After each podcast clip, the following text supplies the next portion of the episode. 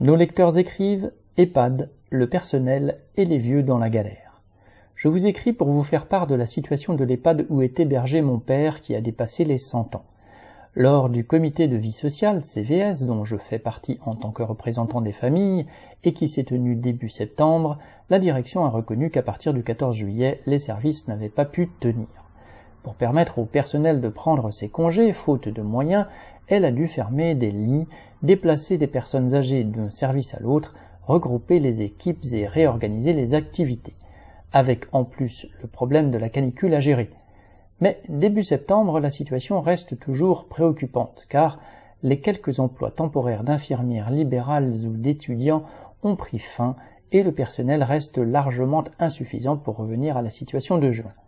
Dans un moment de lucidité, la direction a avoué que pour résoudre le problème, il faudrait embaucher et rendre les emplois attractifs, c'est-à-dire améliorer les conditions de travail et de salaire.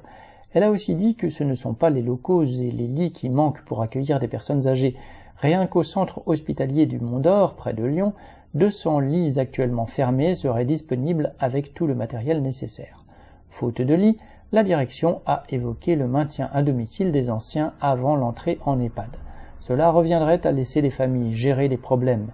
Il reste bien sûr les établissements privés, mais comment faire lorsque les revenus sont insuffisants et que les prix proposés sont largement prohibitifs? Cet exemple illustre bien le fait que Malgré de belles déclarations sur le grand âge, le gouvernement se fiche que les anciens ne puissent pas finir dignement leur vie. Ce n'est pourtant pas l'argent qui manque, il a bien su trouver 413 milliards pour le budget militaire, mais entre les profits des marchands d'engins de mort et les conditions de vie des anciens, il a choisi. Marcel L., Lyon, Écully.